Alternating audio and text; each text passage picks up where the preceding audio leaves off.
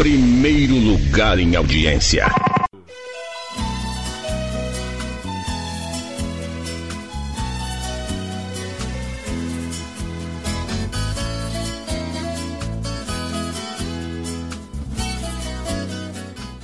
Causos do Lineu.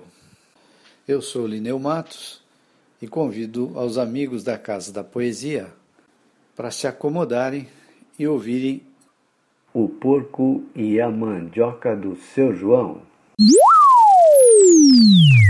Hoje eu vou contar para vocês uma viagem que eu fiz de férias quando eu fui lá para a fazenda do meu irmão Zé Luiz e do Paulinho, meu sobrinho, que eles tinham lá em Torixorel, no Mato Grosso, na região do Alto Araguaia, perto da Barra do Garça.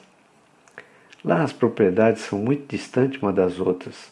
O lugar ainda é muito selvagem. Os vizinhos lá ficam no mínimo uns 5 quilômetros de distância um dos outros.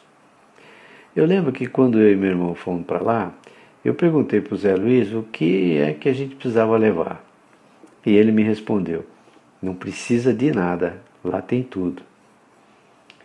Cara, você sabe que foi aí que eu tive a oportunidade de aprender quando é que tudo é nada e nada é tudo? E antigamente não se tinha nada, né? Mas dava-se solução para tudo. Quando o vizinho fica distante um dos outros, é que parece que eles se ajudam mais. Foi assim que, chegando lá na fazenda, eu percebi que lá não tinha nada, cara. Mas o que a gente precisava lá, tinha tudo. Ou seja, a gente não precisa mesmo de nada para viver, né? A vida é mesmo assim. A gente vive atrás de se preocupar com as coisas que às vezes a gente nem precisa.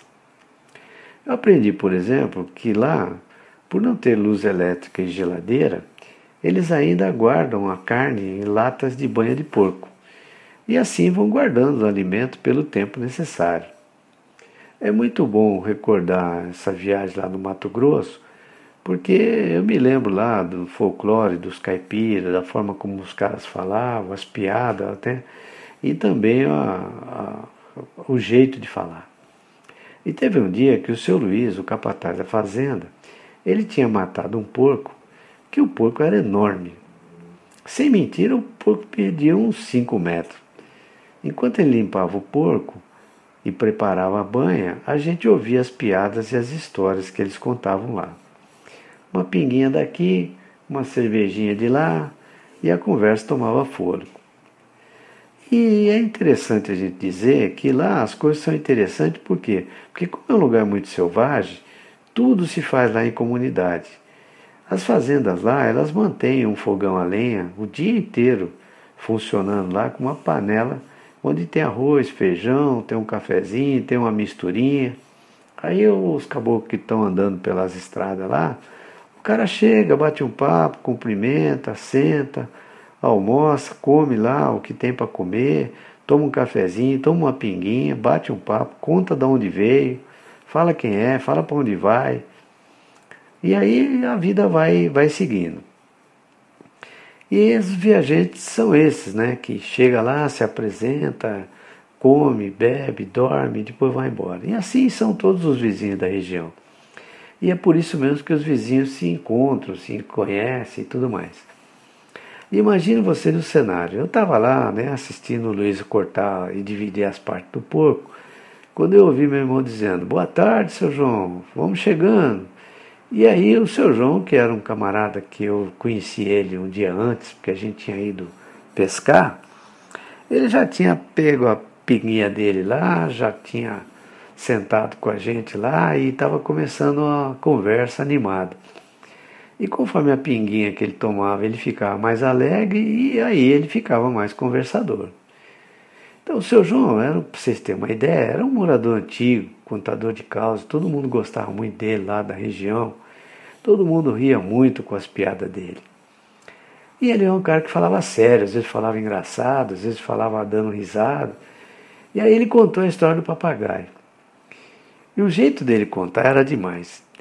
Então ele disse que ele vinha vindo lá na divisa da matinha, lá onde era a divisa das fazendas, e disse ele escutou alguém que dizia: Ai, João, cuidado, João. Assim não, João. Assim dói, João. Para, João. Quando ele chegou perto para ver de onde vinha aquela voz, ele falou com a mão das caras de pau. Gente, vocês não acreditam. Não é que era o João de Barro tirando um espinho do pé do papagaio. Cara, só risada, né? Muito legal.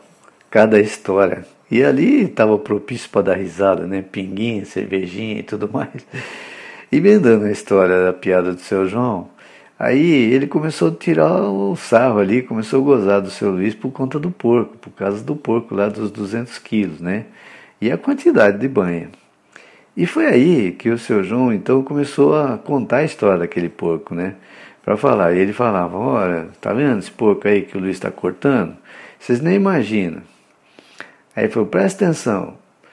E aí ele contou né, que as fazendas por ali elas são divididas pelo rio Araguaia, que ali tem uma largura de uns 200 metros o rio. O seu João tinha ali uma plantação de mandioca. E ele se gabava da qualidade e do tamanho das suas mandiocas. E ele dava risada quando ele falava das mandiocas dele.